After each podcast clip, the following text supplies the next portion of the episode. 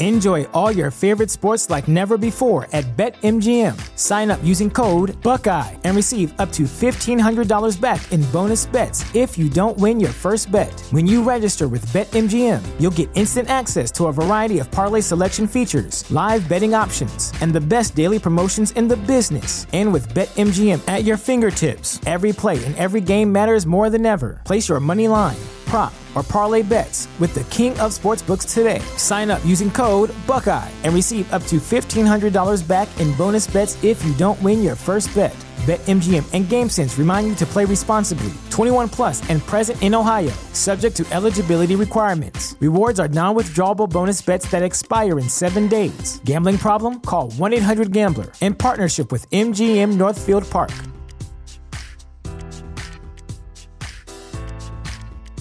What's the easiest choice you can make? Window instead of middle seat? Picking a vendor who sends a great gift basket? Outsourcing business tasks you hate? What about selling with Shopify?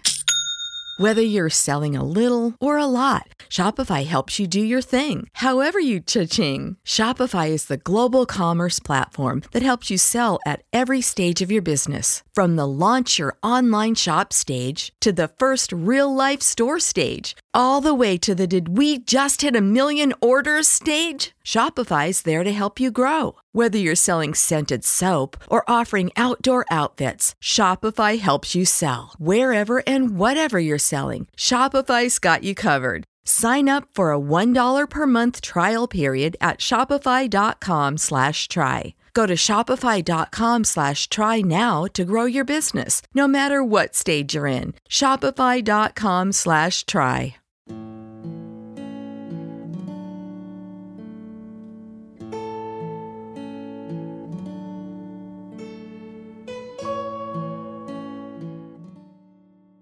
每个月用耳朵搞定两本书，一年与二十四本好书相遇。大狗熊陪你轻松阅读。月亮的月，读书的读，Read with Bear，狗熊阅读。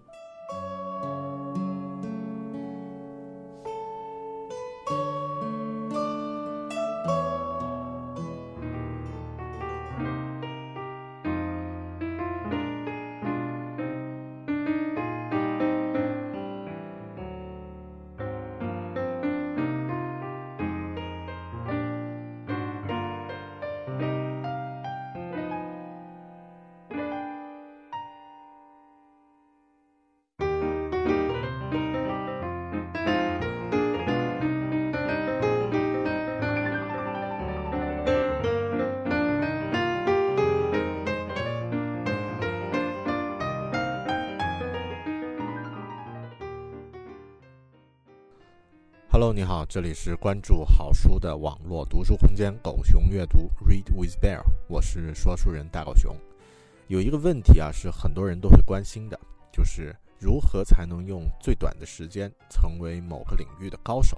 比如我们在读书的时候呢，一定会有这样的同学，就是那些上课的时候他并不怎么认真听讲，感觉也不算是很努力。但考试的时候成绩却总是很高，而在工作中呢，你也可能会碰到这种类似的人。到底他们高效学习的秘诀是什么呢？这样的问题背后呢，其实隐藏着一个更关键的问题，就是影响学习效率的关键因素究竟是什么？有人说时间是掌握学习技能的关键，并且呢，还有一万小时理论来证明这一结论。但今天我们要分享的这本书呢，他认为。练习才是关键，而一万小时理论呢，其实有很多错误之处。那么，今天分享的这本书能不能真正让我们发现学习的秘密呢？本期狗熊阅读来自心理学家安德斯·埃里克森和罗伯特·普尔的著作《刻意练习：如何从新手到大师》，Pick Secrets from the New Science of Expertise。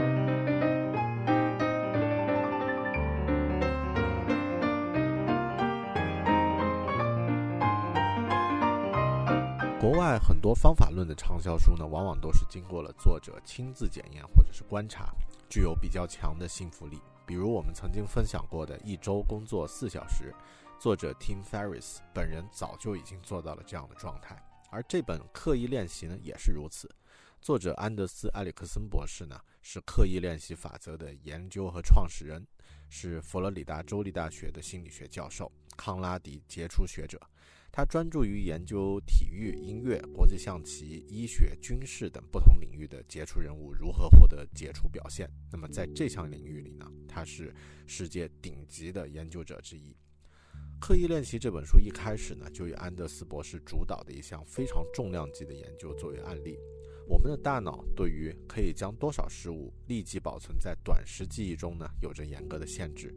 这一限制呢，通常大概是七件事物。那么简单来说呀，就是如果有人和你说一段数字，让你复述的话呢，通常你最长能够记住七个。那么如果再多的话，你就会出现一些错误了。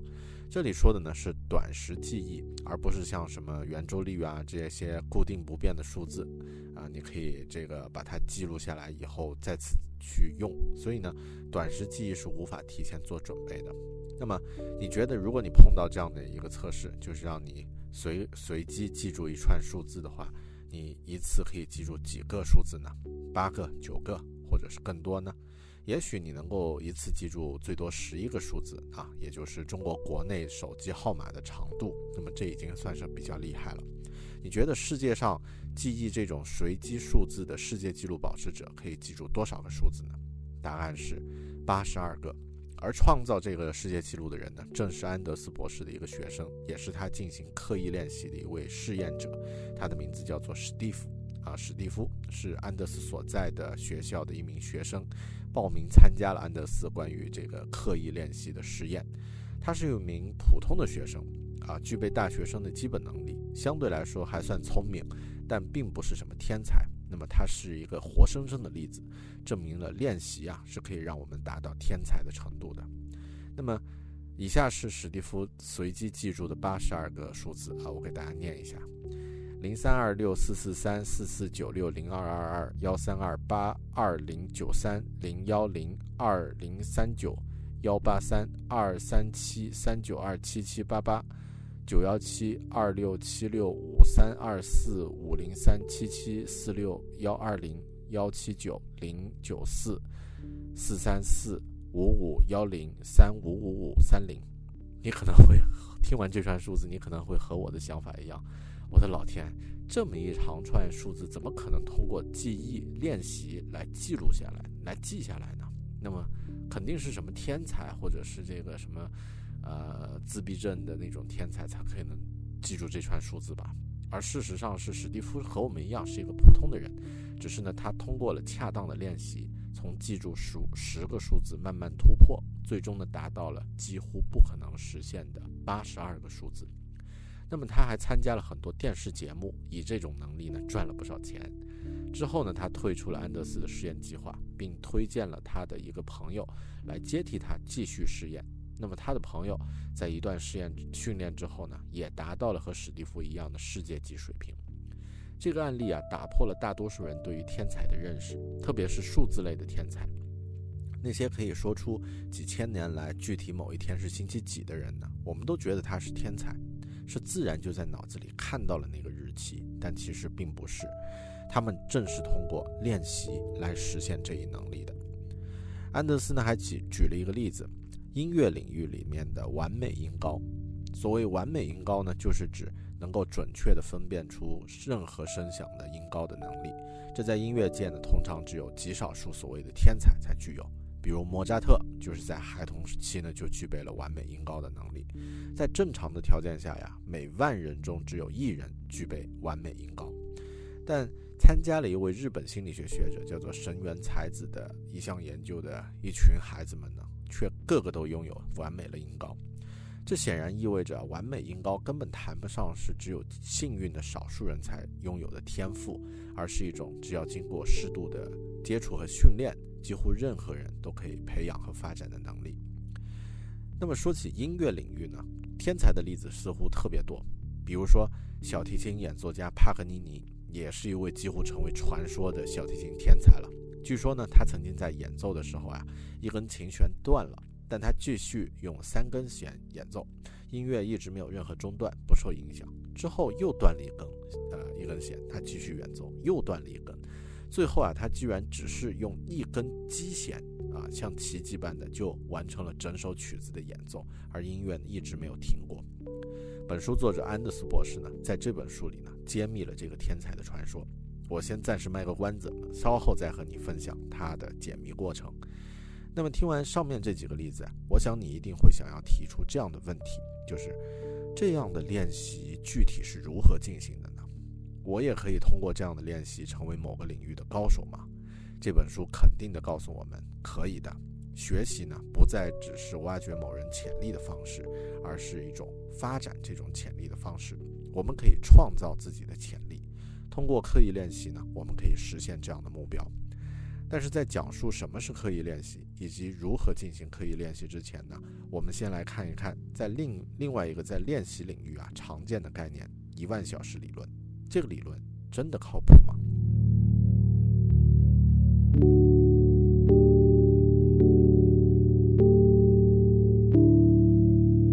一万小时理论，或者说是一万小时法则，对狗熊阅读的会员朋友呢，应该不陌生。我们曾经在第七期节目《异类》里面呢分享过这个法则。这个法则呢由《异类》一书的作者马尔科姆·格拉德威尔提出，并成为一个非常流行的理论。简单来说呢，就是任何人在对某个领域啊进行一万小时以上的练习之后呢，都可以成为这个领域的高手。格拉德威尔举了披头士乐队、比尔盖茨，还有国际象棋冠军布尔巴布尔加三姐妹等这样的一些例子呢，来证明一万小时法则的存在。当这个概念诞生之后呢，它迅速的普及开来，成为鼓励所有人学习的一个重要参考。我还曾经看到过一个例子啊，说一位程序员呢，打算重新规划自己的职业，他想成为一位专业的高尔夫球选手，于是呢，计划用五年时间，每天呢做七到八个小时的训练，做到一万小时，从而完成自己的心愿。这个理论呢，正在激励的很多人去追求自己的梦想。但在刻意练习这本书里呢。作者安德斯博士呢，挑战了一万小时法则的正确性，而且就我的感受来说，他的挑战可以说毫无破绽。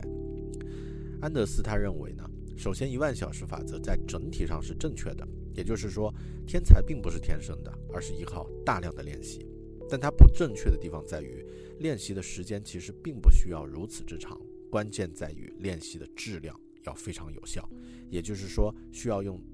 作者提到的这个刻意练习的方法，安德斯呢还在书里具体分析了一万小时法则引用的那几个例子，分析了他们之所以成功的真正关键，其实并不在于已经练习的那一万个小时，而是在于一些其他的更重要的因素。我呢曾经是一万小时法则的支持者，但在阅读了《刻意练习》这本书之后呢，我忽然意识到了一个自己在自己的生活和工作中也已经隐隐约约意识到的感受。那么就是，如果你没有有意识的专注，而且针对性设计针对你的情况设计的练习啊，其实训练的时间再长也没有用。比如举例啊，长跑，我自己呢，呃，是一个非常初级的长跑选手，但我在这个呃这几年，其实已经积累了很长的跑量，我已经在耐克加这个软件里面有五千公里的跑步的数量了。但这样的跑量其实没有意义，为什么呢？因为它是一个随意的练习。每次我跑步的时候，并没有逼着自己有意的离开自己的舒适区来达到某个特定的目标。所以虽然看起来这个数字很吓人，但我的四十二公里马拉松的最好成绩啊，也只是五小时四十五分而已。这还只是一个非常初级的水平了。我可以预测，假设我不设定目标进行刻意的练习，再跑上五千公里，我也还是现在这样的。差不多的水平而已，不会进入五个小时以内。那么书里呢还举了一个练习改变大脑结构的例子，其实它也可以证明有效练习的重要性。这个例子呢是关于伦敦的出租车司机的。伦敦的地形和交通可能是世界上最复杂的城市之呃之首。在伦敦开出租车司机啊，开出租车的司机呢，对于地形和环境呢，有着几乎像是超人一般的反应。他们可以快速的在脑海里计算出前往某个地方的最快的路程，还会考虑到交通管制、高峰时间、天气等非常具体的因素。他们计算出来的结果比谷歌地图还快还准。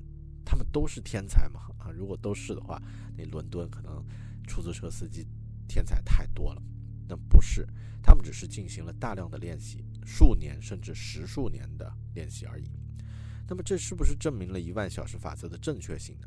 我们换一个例子啊，同样是驾驶汽车的人，公交车或者是地铁司机，他们对于路线的计算能力其实和普通人也没什么区别。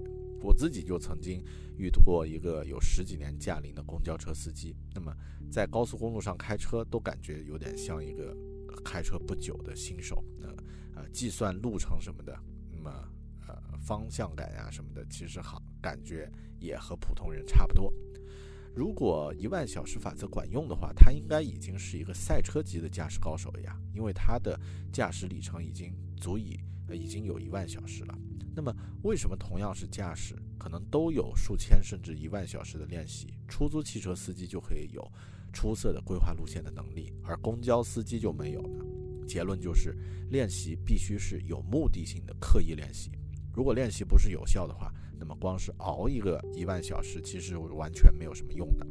公交汽车司机几年来只是反复走一条路线，不必去思考从甲地到乙地的最佳线路是什么，不必去计算那些呃像天气、交通管制这些呃因素带来的影响。那么这样的驾驶的练习其实只是一个混时间罢了。大狗熊我自己呢，曾经弹过一段时间的吉他。大学期间呢，曾经在学校里表演过，还曾经呢在每周晚上跑去昆明的翠湖公园门口弹过吉他啊，算是卖艺啊。我弹吉他的状态比较好的时候啊，也是那个 学习的时候，学习效果比较差的时候，大概是大二左右啊，一天大概会练习两个小时左右的时间。但现在想起来呀，那样的练习呢，一般总是集中在我已经能够去弹唱的曲子，偶尔会增加一两首新曲。并没有太大的变化，而我的吉他水平呢，也没什么特别的。换句话说，我在进行的呢是一种叫做天真的练习。那么，所谓天真的练习呢，基本上啊，只是反复的去做某件事情，并指望呢，只靠这种反复就能提高表现和水平。一旦你已经达到了这种令人令你已经满意的技能和水平，并且还能做到自然而然的表现出来的话，那么不论是像开车，打网球或者是弹吉他，你就已经不再进步了。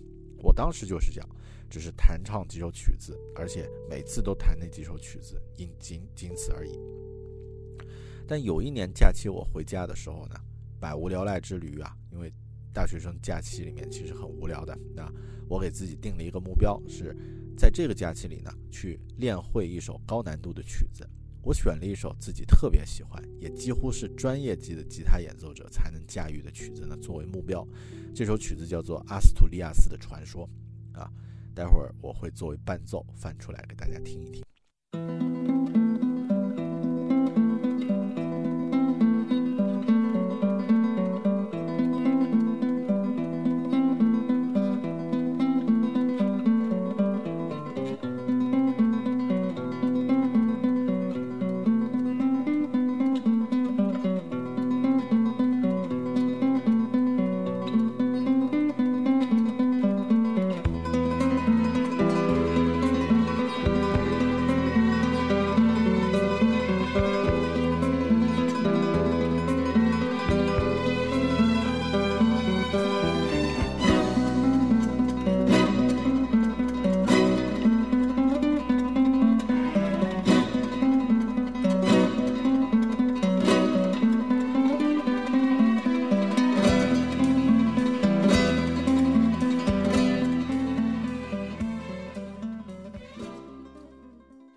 然后我每天要求自己至少练会两个小节。之前呢，我只是用六线谱去弹吉他，而这首曲子的谱呢还是五线谱，这更是大大增加了难度。每一天呀，我都觉得自己能够弹多弹两个小节，已经算是很牛逼的成就了。就这样，我大概一天练习一个到两个小时左右的时间，持续了一个假期。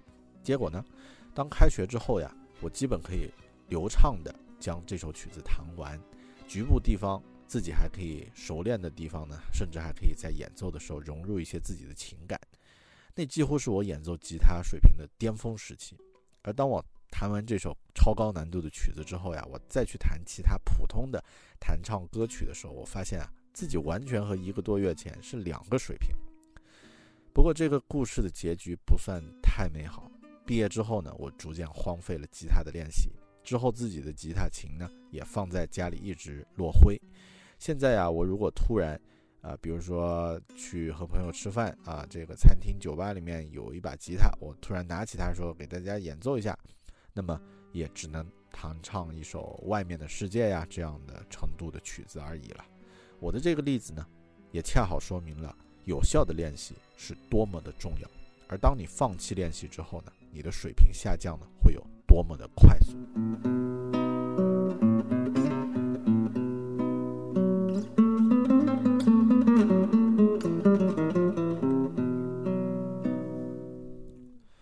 长时间的有效练习呢，甚至可以改变大脑的结构。上面提到的伦敦出租车司机的案例呢，研究专家呢发现，出租车司机的大脑的海马体后部啊，就是大脑的一个一个部位，明显呢比公交汽车司机海马体的同样部位大得多。这其中的含义很清楚。就是不论是什么原因导致海马体后部的尺寸产生如此大的差别，都和驾驶汽车本身没有关系，而而是与职业要求的导航技能有特定的关系。这给了我们一个让人非常乐观的结论，就是大脑呀，其实就像是人的肌肉，越练习越大，而它的适应能力呢，就像我们的身体一样，几乎是无限的。那么我们的身体的适应能力有多强？多强呢？书里啊有一个让我吓掉下巴的例子。俯卧撑，俯卧撑这个东西，呃，这个运动呢非常普及啊。然后你能做几个俯卧撑呢？如果你是男性啊，和大狗熊一样，在大概二十岁到四十岁左右的这个年龄段，身体呢健康，那么大概你一次可以做三十到五十个俯卧撑左右啊。如果你能做一口气能够做一百个俯卧撑，那么你已经算是达人中的达人了。如果和朋友打赌，你通常都会赢。那么你觉得？俯卧撑的世界纪录最多能够做多少呢？世界纪录会是多少个呢？五百个、一千个？一九八零年，一位日本人呢创下了一次连续做一万零五百零七个俯卧撑的世界纪录。那么后面吉尼斯世界纪录改变了规则，啊，是用。啊，二十四小时内最多能做几个俯卧撑这样的一个记录标准。那么，在一九九三年，一位美国人呢创下了在二十一小时二十一分钟内做完四万六千零一个俯卧撑的记录，并一直保持在现在。四万六千零一个俯卧撑，什么概念啊？所以，我们的身体的适应能力呢，令人难以置信。那么，大脑其实也是一样的。大脑的结构和功能并不是固定不变的，它会根据你对它的运用而改变。因此呢，通过清醒的、刻意的练习，以我们期望的方式来塑造大脑是可行的。那么，为什么我们会拥有如此强大的适应能力呢？呃，在书里呢有一个结论啊，就是因为我们的身体呢偏爱稳定性。当我们的身体呢被迫走出舒适区之后呢，身体的系统和细胞呢会做出反馈来适应这样的变化，它会通过变得足够强壮来建立起新的舒适区，这样呢就重新获得了稳定。举个我身边的例子啊，和你分享，我的女儿 Molly 自从满六个月之后呢，她会不时的生病，偶尔呢会发烧和感冒，那么最近呢是出现了拉肚子的情况，就在这几天。每次生病，我们带他去看新西兰的医生呢，医生总是只是开一些什么电解质水呀、屁屁膏呀之类的辅助药物，啊，那么只是尽量让他自己去好起来。虽然每次啊，我都会感觉他生病的时候非常难受啊，父母也很难受，但在病好之后呢，却总像是能力有了明显的提升，要么呢就是长高了一截，或者就感觉聪明了很多。那么我觉得这就是身体对于失衡的调整。他会通过努力来提升自己，来适应这些变化，让失衡态呢变为平衡态。那么，当你变成失衡态，呃，通过自己提升，呃，补上了一些缺陷，变成了平衡态之后呢，你就进步了。这就是体育锻炼制造身体变化的一般模式。你需要不断的把自己通过稍难一点的练习呢，持续推出舒适区。你要使身体的补偿变化不不停的发生。但如果一下子推得太猛呢，使自己远远的离开了舒适区呢，就有可能受伤，而且事实上呢，反而阻碍了你的提高。大脑和身体一样，对于处在舒适区之外却离得并不太远的那个甜蜜点，叫 sweet points，啊，在这个上面的挑战呢，它的改变最为迅速。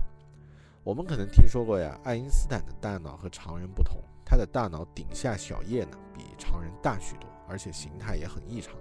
这样，很多科学家呢推测这个部位对于他的抽象数学思考能力呢有着重要的作用。但这是先天就有的，还是后期培养出来的呢？很多数学家也有类似大脑变化，所以也许爱因斯坦大脑的不同是他进行了大量数学思考的结果，而不是他先天就是这样，而不是一个原因。所以训练会对大脑有所有所影响，但是呢，这也有与年龄有关。如果是在少年时期就进行训练的话呢，会有着更大的影响，因为年轻人的大脑里拥有更多的脑白质。而另外，如果要竭力强化某个领域的能力之话呢，啊的话呢，可能会导致其他能力减弱，因为大脑呢可能会把更多的脑灰质留给训练的领域，而留给其他类型记忆和处理的脑灰质呢就会受到削减。当然，这呃这是这个我们必须付出的代价了。而最后也是最重要的一点，就是如果停止训练，那么这种生理和认知上的变化呢就会消失，就像是我在上面提到我练习吉他的故事一样。当我停止练习之后呢，我的技能也就消失了。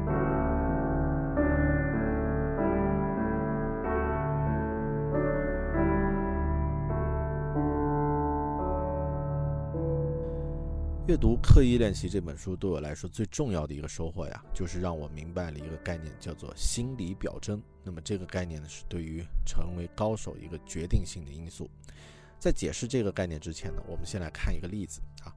如果我要求你回忆一些词，这些词没有任何顺序联系，比如前面的以至于肚子、花生、他的咕咕叫、太香了、他那个女人在吃起来不由得啊花生，那么。普通人只能记住这些单词中的前六个词，或者是前七个啊。不过，如果你把这些词语呢组成一个完整的、表达清晰意义的句子，比如他前面的那个女人在吃花生，花生太香了，以至于他的肚子不由得咕咕叫了起来。那么，某些成年人会以完美的次序记住所有的单词，而且大多数人呢会记得句子中的大部分内容。那么，这种。呃，路径呢，其实就是一种心理上的一种啊一种联系。那么接下来我们来说刚刚提的这个概念——心理表征。心理表征呢，是指一种我们大脑与正在思考的某个物体、某个观点或者某种信息或者是其他事物相对应的，呃，与其联系的一种心理结构，或者具体也可能是抽象。一个简单的例子呢，就是视觉的形象。例如，一提到蒙娜丽莎，很多人会马上在脑海中看到那幅著名油画的形象啊，那个形象就是蒙娜丽莎在他们脑海中的一个心理表征。然后你就不需要再对它进行过多的解释了，因为受众已经明白了这个心理表征是什么。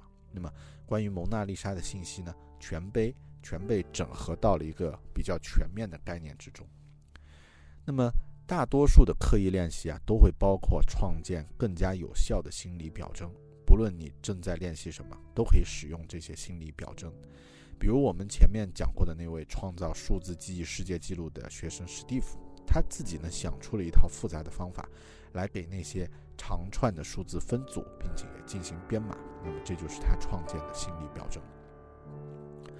那么即使训练的技能主要是身体的技能，创造适当的心理表征也是一个主要的因素。我记得以前呀，曾经看过一篇报道，讲澳洲世界游泳冠军菲尔普斯的游泳训练。他的教练呢，会让他去在各种各样的情况下进行训练，比如在中，呃中途游泳的时候突然泳镜滑落了，或者是突然游泳池停电啊，变得一团漆黑啊，这些情况他都会训练。那么通过这种对于各种情况的演练呢？菲尔普斯创建了自己的不同类型的心理表征。那么，当碰到类似情况真实出现的时候，他已经有了一份心中的地图，而不是毫无准备的初次去面对。那么，自然他的表现会比其他人更好一些。所以，将出色、将杰出人物与其他人区别开的因素呢，正是杰出人物的心理表征的质量和数量。通过多年的练习呢，他们针对本行业或领域中自己可能遇到的各种不同的局面，已经创建了高高度复杂和精密的表征，比如在比赛期间可能出现的像国际象棋棋子的各种配置啊等等。那么这种心这些表征呢，让他们能够做出更快、更准确的决策，并且呢，在特定的局面上呢，更快、更有效的面对。或者可以这么说啊，就是将杰出人物和我们其他人区分开来的主要因素呢，就是他们经过年复一年的练习，已经改变了大脑中的神经回路，以创建高度专业化的心理表征。而这些心理表征呢，反过来使得那些令人难以置信的记忆、规律识别、问题解决的能力呢，成为可能，也使得他们能够培养和发展各种高级的能力，以便在特定的专业领域里面呢表现卓越。如果你对某个主题研究的越多，对于该主题的心理表征呢，也会变得越细致，也越能更好的消化新的信息。那么，精心创建的心理表征的一个主要优势呢，就是你可以立即吸收和考虑更多的信息。一般来讲啊，心理表征并不只是学习某项技能的结果，它们还可以帮助我们学习。那么，呃，对于书里有提到一个例子啊，就是对于一组学习乐器的学生的研究呢，发现学生之间的那种程度的差别，在很大程度上呢，最有可能取决于他们能够多敏锐地察觉自己所犯的错误，也就是说，他们对于音乐作品的心理表征有多么有效。如果他们在演奏的时候呢，建立了良好的心理表征，那么即使演奏失误，他们也会意识到并努力将其改正。这些学生呢？就是表现最优秀的学生，所以技能和心理表征之间的关系是一个良性循环。你的技能越娴熟，创建的心理表征呢就越好，而心理表征越好，就越能有效的练习，以磨练你的技能。OK，说到这里呢，我们已经知道了练习的重要性，也知道了练习呢是需要有目的的、有意识的，稍微脱离你的舒适区。那么。具体刻意练习要如何去做呢？在这本书里，当然给出了刻意练习的标准，作者将其称为刻意练习的黄金标准。接下来，我们就来看一看刻意练习的黄金标准究竟是什么了。那么，以下的内容仅对狗熊阅读的会员分享。啊，如果你还没有加入狗熊阅读会员的话，可以考虑购买这一期单期节目，或者直接订阅狗熊阅读的会员。在新的一年呢，我们。一起来分享很多好书。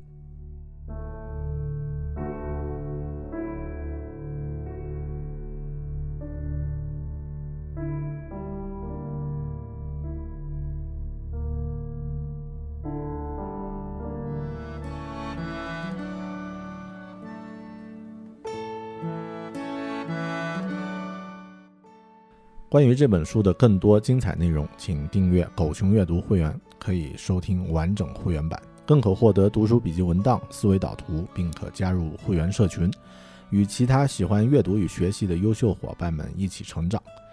关注大狗熊的微信公众号 “Bear Big Talk”，或直接登录网站 “readwithbear 点 com” 查看详情。阅读是有趣的，更应该是轻松的。让我们一起每个月。用耳朵与好书相遇，让一年后的自己感谢今天的行动。Read with Bear，狗熊阅读，月亮的月，读书的读。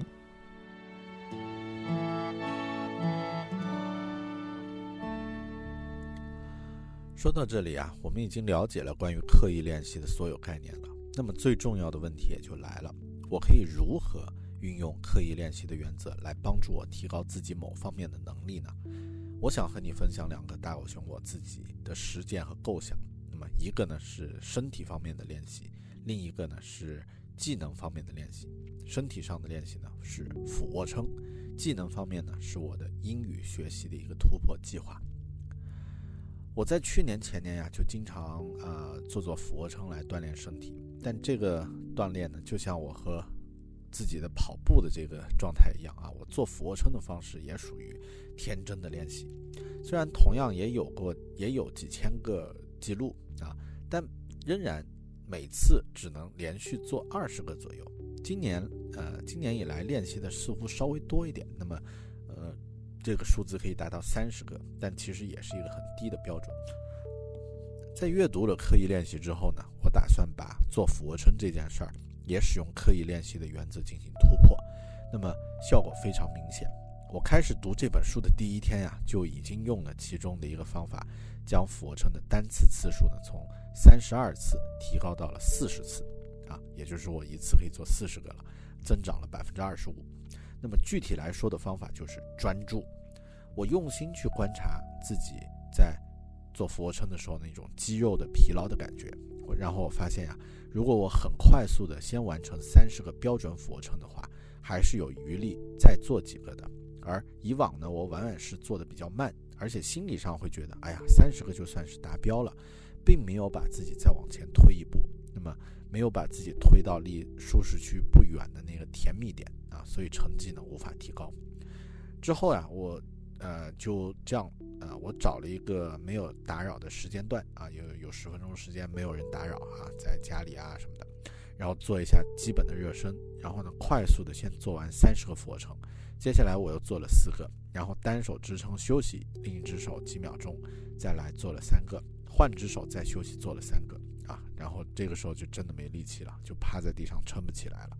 那么这只是稍微专注，然后加上稍微推了自己一把，就是努力做到极限，就突破了原来的上限，而且又增长了百分之二十五。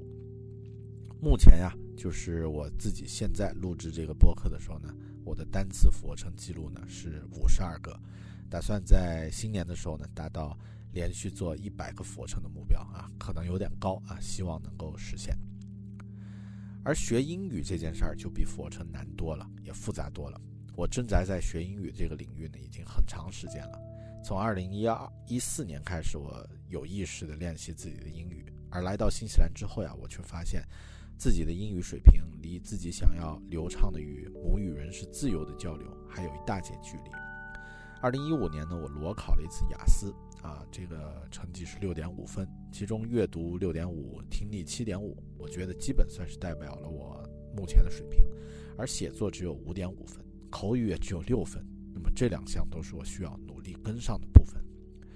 呃，如果用刻意练习的方法来分析呢，我现在还没有创立起，呃，很清晰的、数量很多的心理表征。所以，虽然在听和读方面我能够听得懂、读得懂。但是在自己去表达的时候呢，却总是非常被动，因为你没有一套清晰的，马上就可以拿出来用的这个套路。心理表征就是一种套路啊，你没有这个套路的话，你就需要每一次重新去去去思考。那么这样的这个状态其实是非常呃被动的，而这个被动其实有两个很具体的制约因素，那么一个是词汇量，一个呢是语法。我决定呢先从词汇量开始突破。我目前的词汇量大约是六千到七千左右啊，就像我以前在狗熊有话说的节目里面说过的，这样的词汇量呢，可以阅读基本的英文原著没问题。但如果说换成英语母语的水平来衡量的话呀，大概只是小学到初中的孩子的水平。那么我决定在接下来的这一段时间呢，设计一套适合自己的方法，将自己的词汇量真正提升一个量级。第一个目标呢是达到一万左右的程度。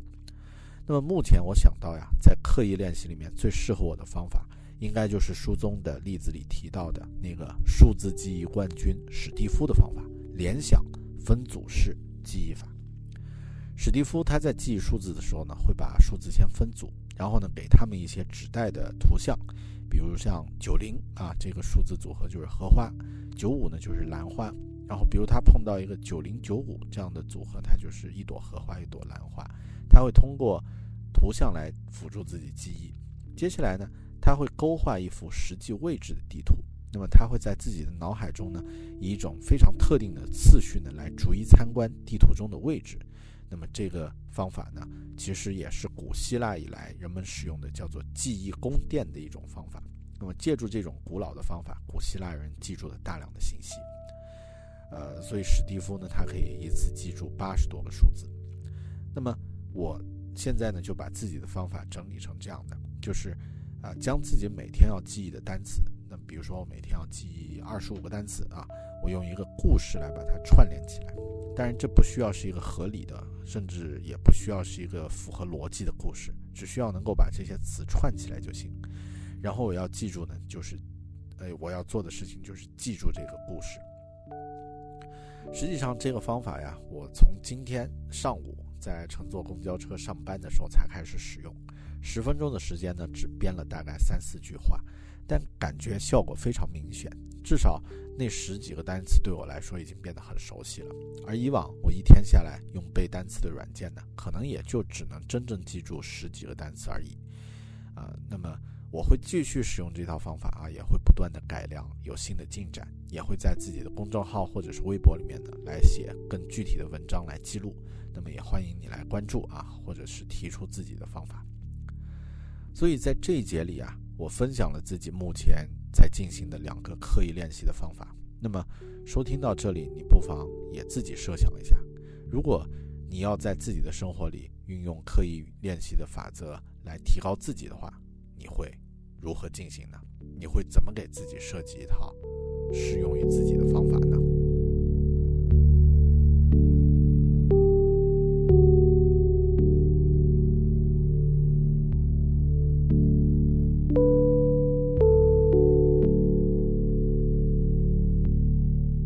说到这里，这一期关于刻意练习这本书的分享呢，也就快要结束了。刻意练习啊，不仅仅只是提出了一个有趣的设想，它实际上给了我们一种巨大的思维转换，也就是原来天才其实是可以通过合适的方法来达到的，而这个达到的最有效、最可行的方法就是刻意练习。它实际上可以给你带来一个非常乐观的消息：如果你有动机，你有合适的计划和长时间的专注投入的话，你可以学会任何事情，你可以成为任何领域的高手。那么，作者安德斯博士在书的最后呢，提出了一个概念，叫做“练习人”。是这样，我们人类呢，把自己命名为 Homo sapien 啊，就智人；而现在的人呢，则是知识人 （knowledge man） 啊。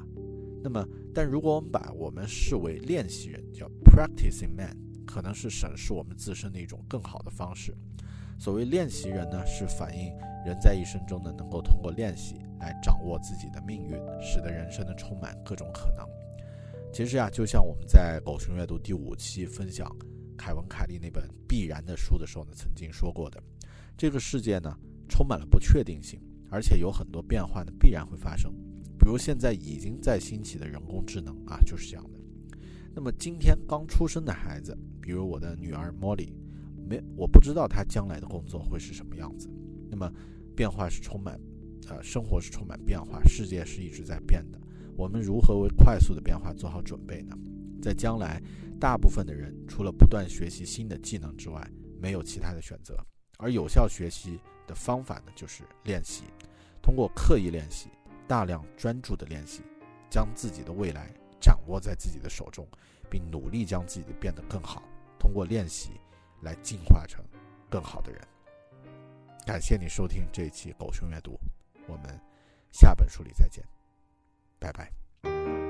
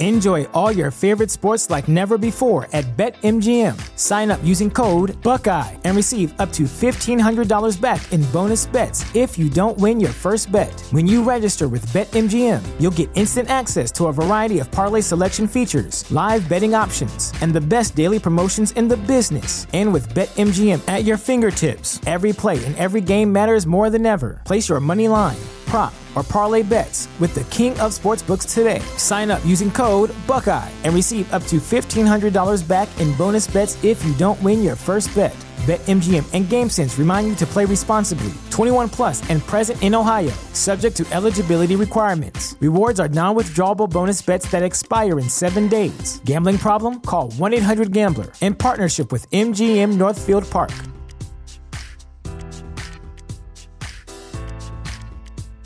This is the story of the one.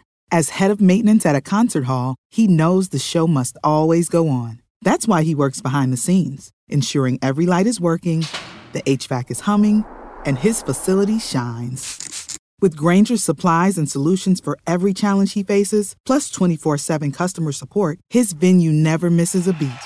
Call quickgranger.com or just stop by. Granger, for the ones who get it done.